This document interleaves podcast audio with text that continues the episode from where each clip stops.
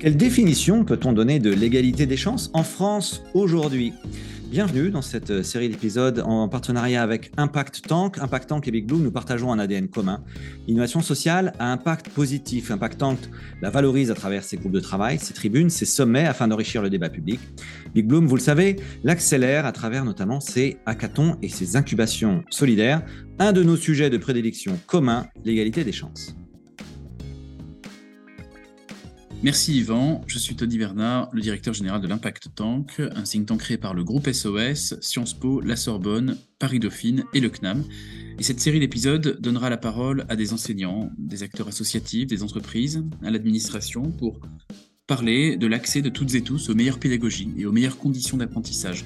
On y parlera évidemment de mixité sociale dans les établissements, de ségrégation scolaire, dans un contexte où les inégalités s'accentuent depuis 20 ans. On verra comment l'école, la mission de l'école se compromet tout en se réalisant et comment apporter des solutions.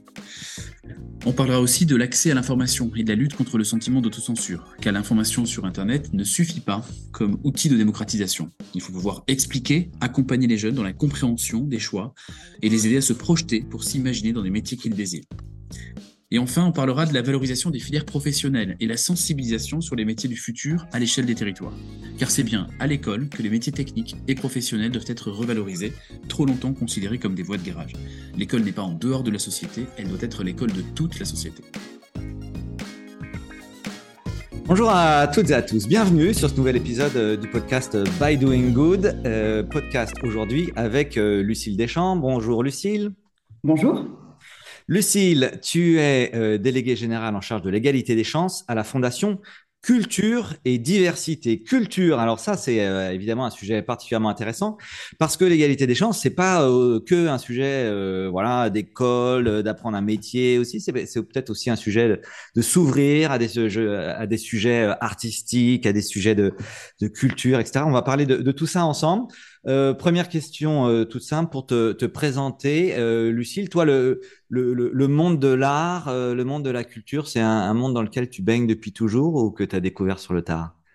Alors pas du tout, effectivement. Moi, je suis issue d'un milieu plutôt modeste, puisque mon père est agriculteur, ma mère est femme de ménage. Je viens de Charente et, et, donc j'ai grandi dans, voilà, dans une famille où la culture euh, n'était pas notre, quotidien. Et donc, je l'ai découvert assez tardivement, en fait, euh, par les études. Euh, voilà, donc j'ai suivi des études littéraires. j'ai fait une hypocagne et une cagne à, à Bordeaux, et puis ensuite, je suis rentrée à Sciences Po Bordeaux, puis à Sciences Po Paris. Et donc, tout ça, grâce à l'aide, effectivement, de l'État, aux bourses du Crous. Et donc, c'est par la suite, c'est vraiment, voilà, par, Bordeaux et par Paris, par mes études, que j'ai découvert la, culture. Ok. Et euh, ça s'est passé comment? Est-ce qu'il y a eu un, moment, euh, toi, un déclic, enfin un moment où, où tu t'es particulièrement intéressé à cet univers-là? Moi, je me souviens d'un moment un petit peu fondateur, on en a tous hein, euh, dans notre dans notre parcours. Euh, et moi, c'était euh, un moment où j'ai eu la chance d'aller au théâtre avec le lycée. Je n'étais jamais allée au théâtre avant, et donc j'ai été voir une, une pièce de Wajdi Mouawad qui s'appelait Forêt. Et c'est à ce moment-là que, que j'ai découvert en fait euh, euh, l'étendue des possibles euh, que pouvait euh, offrir euh, la, la, culture. Je me suis beaucoup intéressée ensuite à la littérature. Et donc c'est ce moment-là, un petit peu euh, fondateur, qui m'a ouvert, qui m'a ouvert des horizons et, et qui m'a fait aller dans cette direction-là. Et tu pratiques toi-même un, un, art? Tu, tu alors non, tu, je, je, je voilà, alors je, je ne pratique pas vraiment d'art. J'ai pas, voilà, j'ai pas eu vraiment aussi accès à la, la j'ai pas eu la possibilité en fait de, de, de, de pratiquer euh, l'art parce que c'était pas quelque chose qui se faisait beaucoup aussi. Euh, et par la suite je je, je l'ai pas fait. Euh, mais en tout cas c'est vraiment quelque chose qui me qui me tient à cœur parce que moi par là justement par la littérature je me suis rendu compte de, de, de ce que ça pouvait euh, m'ouvrir comme champ Et donc, euh, c'est pour ça aussi que je me suis engagée euh, à, la, à la Fondation euh, Culture et Diversité, sans me sentir une obligée de l'État. En tout cas, je me suis toujours dit que j'aurais voulu, que je voulais rendre ce qui m'avait été donné. et donc, avec la Fondation Culture et Diversité, j'ai l'impression quelque part que j'œuvre à la possibilité de donner à chacun, quel que soit son milieu socioculturel, la possibilité d'accéder justement à des études culturelles. Et c'est vraiment l'objet de la fondation. Tu te définirais comme quelqu'un d'engagé? Je pense que par mon métier, effectivement, je suis quelqu'un euh, d'engagé. Euh, j'ai vraiment des, convictions, euh, des convictions fortes. la conviction que notre société doit faire briller toute sa toute sa diversité, que c'est vraiment une, une richesse. Euh, et que la création culturelle s'appauvrit euh, si, euh, si elle n'est pas enrichie justement de toute cette diversité-là. donc oui, par mon métier, en tout cas, je me, je me, je me considère comme engagée. Ouais, super. Ben merci beaucoup. on aime beaucoup les personnes engagées sur ce podcast. On en reçoit toutes les semaines et à chaque fois, c'est un shoot d'énergie. Et, et, merci beaucoup, Lucille, pour ton témoignage. Et merci pour ton parcours qui en en soi est, super inspirant puisque comme tu le dis, euh, ben, finalement tu as bénéficié de ces sujets d'égalité des chances et, et, euh, tu as eu la chance de, grandir. Alors j'imagine que tu as su la saisir cette chance, mais en tout cas c'est super de t'écouter.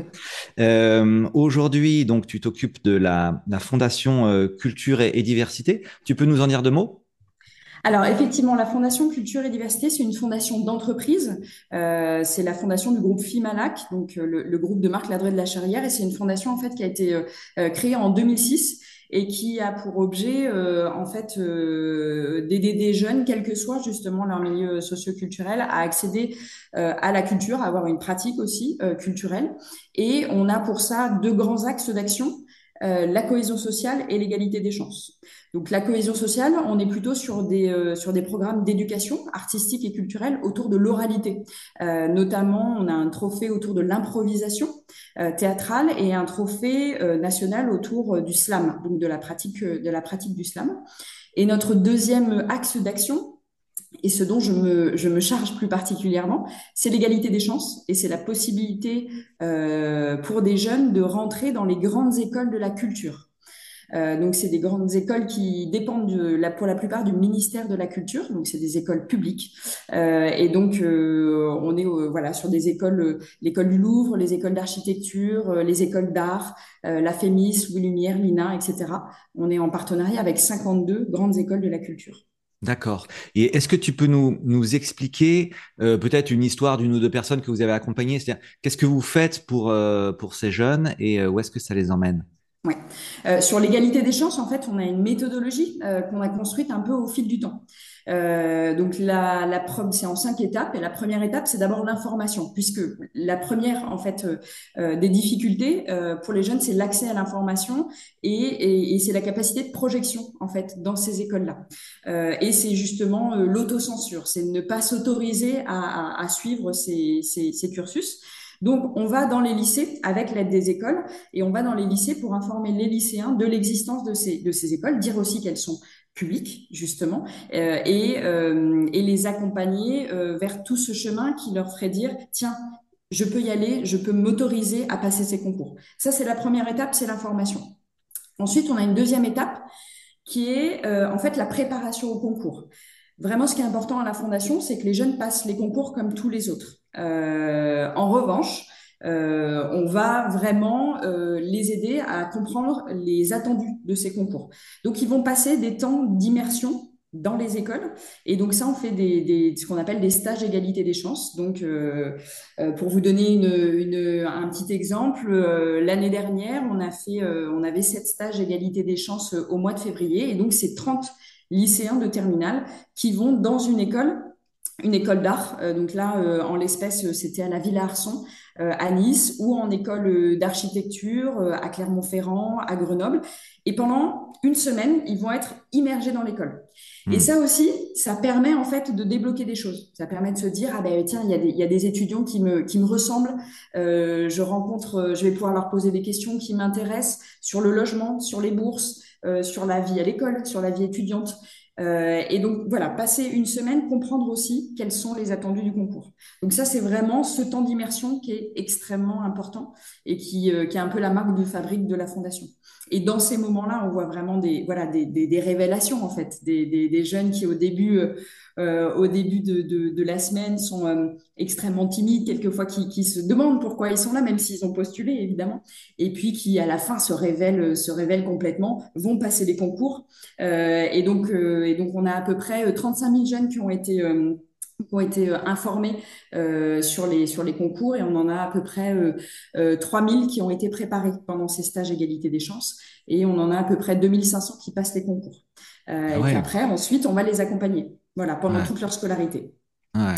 Ça, c'est l'étape 3, on va leur donner des bourses on va les aider à trouver des logements, euh, on va les aider aussi pédagogiquement parce que souvent la première année est, particulièrement dure et puis je, le sais d'expérience aussi. Hein, euh, voilà, quand on arrive dans ce genre d'école, euh, c'est compliqué parce qu'on peut se sentir aussi un peu ostracisé et, donc voilà, on va les accompagner dans ce dans cette prise en main de, de l'école également et puis ensuite on va les accompagner dans leur insertion pro. Ça c'est l'étape 4 et l'étape 5 c'est l'engagement et c'est les plus anciens qui vont s'engager auprès des plus jeunes. Ouais, c'est super, super. Et j'aime bien effectivement ce, que tu dis sur le fait que les jeunes découvrent comme ça des, euh, euh peuvent se découvrir des, vocations. Moi, j'habite à, Angers. Il y a une école d'enluminure. Alors, c'est quand même euh, hyper particulier. Hein. Donc, les gens, ils font soit des enluminures, soit ils font la rénovation de d'enluminure sur des, livres anciens. Et quand tu visites l'école, tu discutes avec des jeunes. Et, euh, et euh, je me rappelle une discussion que j'avais eue avec une, toute jeune fille qui devait avoir 15-16 ans. Et euh, ouais, elle avait les, yeux qui brillaient parce que elle avait trouvé euh, quelque chose qui lui parlait à elle. Il y avait une dimension aussi assez manuelle.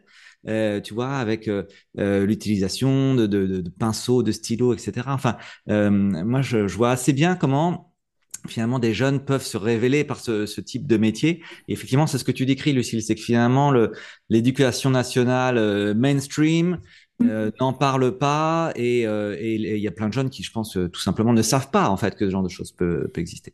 Les, les, jeunes forcément ne savent pas parce que c'est il y a aussi voilà quand on vient d'un milieu socioculturel qui est éloigné aussi de de, de, de des préoccupations un peu culturelles, c'est difficile de dire aussi au sein de la cellule féminine je vais en faire mon métier. Euh, parce qu'il y a une méconnaissance aussi des débouchés euh, professionnels. Euh, il y a toujours aussi une peur qui est attachée ben, au fait de vivre de son métier, et notamment quelquefois dans ces, dans ces pratiques-là. Et nous, on essaye de déconstruire aussi ça. Donc, tu vois, on a, on a développé aussi, on a des, des, sortes de petits manuels qui expliquent ce que sont ces études-là, quels sont les débouchés. On a des présentations aussi vidéo de, en fait, de, de, de vrais métiers concrètement, parce que c'est ça en fait. c'est ça aussi la plus-value de de ce qu'on essaye et ce qu'on s'attache à, faire, c'est en fait euh, expérimenter concrètement ce que peuvent être à la fois ces études et puis euh, et puis ces, ces, ces métiers-là. Et, effectivement, il y a des belles rencontres. En fait, c'est la capacité de projection aussi dans des pairs, dans des gens dont, dans lesquels on se reconnaît, qui va faire la différence et qui va peut-être euh, provoquer des déclics quelquefois chez des chez des jeunes. donc c'est voilà, c'est un peu tout ce qu'on s'attache à faire en tout cas. Ouais, super, euh, euh, génial. Et donc euh, euh, là, là, on est dans, on est dans le cadre d'un podcast sur la, la, thématique de l'égalité des chances. Euh, question toute bête, Lucille, quelle définition est-ce que toi tu donnes de l'égalité des chances? Alors c'est une question que je pose un peu à, à tous les invités de ce podcast. c'est un c'est un, sujet qui n'est pas forcément simple, euh, puisque l'égalité des chances prend des visages assez variables. Mais euh, comment est-ce que toi, tu le définirais, ce, concept-là? Écoute, moi, l'égalité des chances, quelque part, je l'ai expérimenté aussi euh, moi-même, c'est-à-dire donner la capacité à chacun quel que soit effectivement son, son background, quel que soit son milieu socioculturel, euh, d'accéder à, euh, à, à, un, métier, à, une, à, une, à des pratiques aussi qu'il souhaite profondément, euh, profondément faire. Et essayer de déconstruire à la fois des, idées reçues, mais euh, à la fois et, aussi euh, abattre des euh, quelquefois aussi des, barrières qui, qui les empêchent d'aller ce vers quoi en fait, ils sont faits et ce vers quoi on peut se révéler, parce qu'en fait, c'est ça, c'est vraiment ce vers quoi on peut, on, ce par quoi on peut s'épanouir aussi. Et pour moi, c'est fondamentalement ça, c'est lutter contre contre toutes les contre toutes les barrières, qu'elles soient bien évidemment économiques, mais aussi psychologiques. Euh, sociales qui, qui empêchent les gens de se révéler. Et pour moi, c'est vraiment, c'est vraiment ça et par euh, aussi euh, là le biais, tu vois, de la culture. Euh, je pense qu'il y a une dimension de, de, révélation à soi et, à ce qu'on est vraiment qui est, qui est particulièrement forte. Donc pour moi, c'est comme ça en tout cas que je le que je le perçois et que je le vois. Ok. Euh, quel conseil est-ce que tu donnerais, Lucille, à, à un jeune euh, qui s'interroge justement sur son avenir et qui euh, sent bien une forme d'attirance pour les sujets euh, artistiques. Et alors, je vais, je vais élargir un peu ma, ma demande. Quel conseil est-ce que tu donnerais à un jeune et quel conseil est-ce que tu donnerais à ses parents? Parce que dans les gens qui nous écoutent, je suis bien certain qu'il y en a qui ont, euh, ben, voilà, euh, certains euh, des, des, des, enfants ou des gens de leur famille. Euh, il y a toujours effectivement cette approche mainstream, pardon de revenir à, ce terme-là, l'école de la République traditionnelle, et puis et puis des parcours qui peuvent être perçus un peu comme déviants. J'ai envie de faire du cinéma, j'ai envie d'être acteur, j'ai envie de faire du théâtre, j'ai envie de faire la peinture. Quel conseil est-ce que tu donnerais? C'est des conseils qui sont un peu, peut-être, euh, je vais peut-être en penser des portes ouvertes, mais c'est vraiment d'aller, euh, d'aller se, euh, d'abord se renseigner. Enfin, vraiment, essayer de faire ça de concert d'ailleurs, hein, pas forcément justement les, les, les, lycéens et puis les parents d'un côté. C'est de faire ça ensemble en fait et d'essayer de s'embarquer vers une destination un peu, un peu commune. C'est d'aller se renseigner sur les écoles qui existent, sur leur formation. Euh, et évidemment d'aller se renseigner sur les métiers, c'est d'aller au plus près en fait, c'est d'aller rencontrer des gens, euh, c'est euh, d'aller contacter des gens, mais quelquefois de façon un peu un peu random, mais aller aller vraiment taper à la porte de, de, de, de personnes qui qui vont pouvoir nous dire Qu'est-ce que c'est qu'un métier? Parce que finalement, c'est aussi une finalité. Euh, c'est savoir ce qu'on va pouvoir faire plus tard. Et donc moi, je pense vraiment que qu'aller à la source, aller rencontrer des professionnels, faire des stages, euh, aller le plus possible sur le terrain en fait, aller voir la, réalité. Évidemment, aller dans les écoles, euh, c'est-à-dire aller aux portes ouvertes parce que on sent quelque chose dans les, dans euh, une fois qu'on rentre dans une école. On sent si on va pouvoir aussi s'y sentir bien.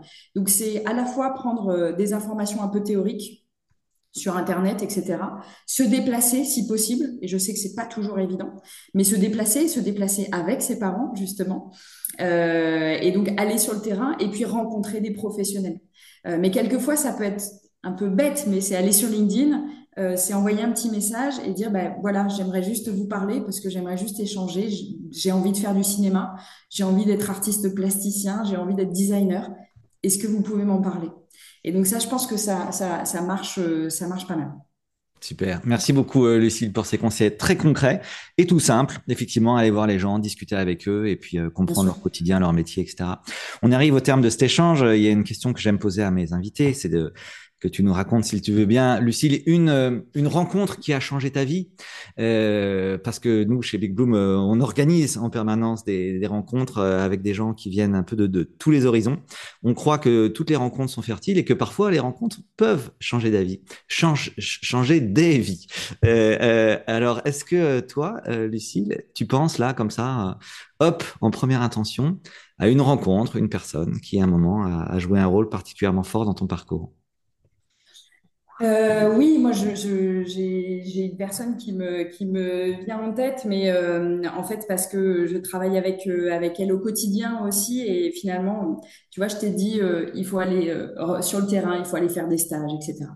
Euh, moi, en fait, j'en ai pas fait beaucoup parce qu'on m'avait pas dit qu'il fallait faire des stages. Donc, euh, j'en ai pas fait beaucoup et j'en ai fait qu'un. Et c'était euh, et c'était euh, ici euh, à Fimalac. Et en fait, j'ai rencontré justement Éléonore de la Charrière. Et en fait, elle m'a aussi fait prendre ben, conscience euh, des enjeux euh, et puis elle m'a donné euh, elle m'a donné confiance aussi en moi et quelque part si maintenant je, je, suis dans ce métier là c'est aussi parce que j'ai senti en elle euh, quelque part cette, cet euh, ancrage viscéral euh, et, et cette, cet attachement viscéral à, à, à, faire en sorte que euh, il y ait une plus grande cohésion euh, sociale dans notre dans notre société française. Et donc moi ça m'a inspiré et ça m'a donné envie, en tout cas, de continuer dans cette dans cette lignée là. Et donc ça a été vraiment une rencontre qui a été déterminante dans ma vie. Merci Lucille. Merci. Bonne fin de journée. À, à toi aussi. À bientôt.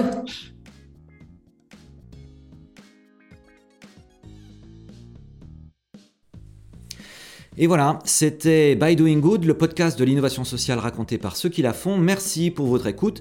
J'espère que cet échange vous aura inspiré et donné envie, vous aussi, de vous engager pour l'innovation sociale. Si c'est le cas, n'hésitez pas à vous abonner et à mettre 5 étoiles sur Spotify ou Apple Podcast.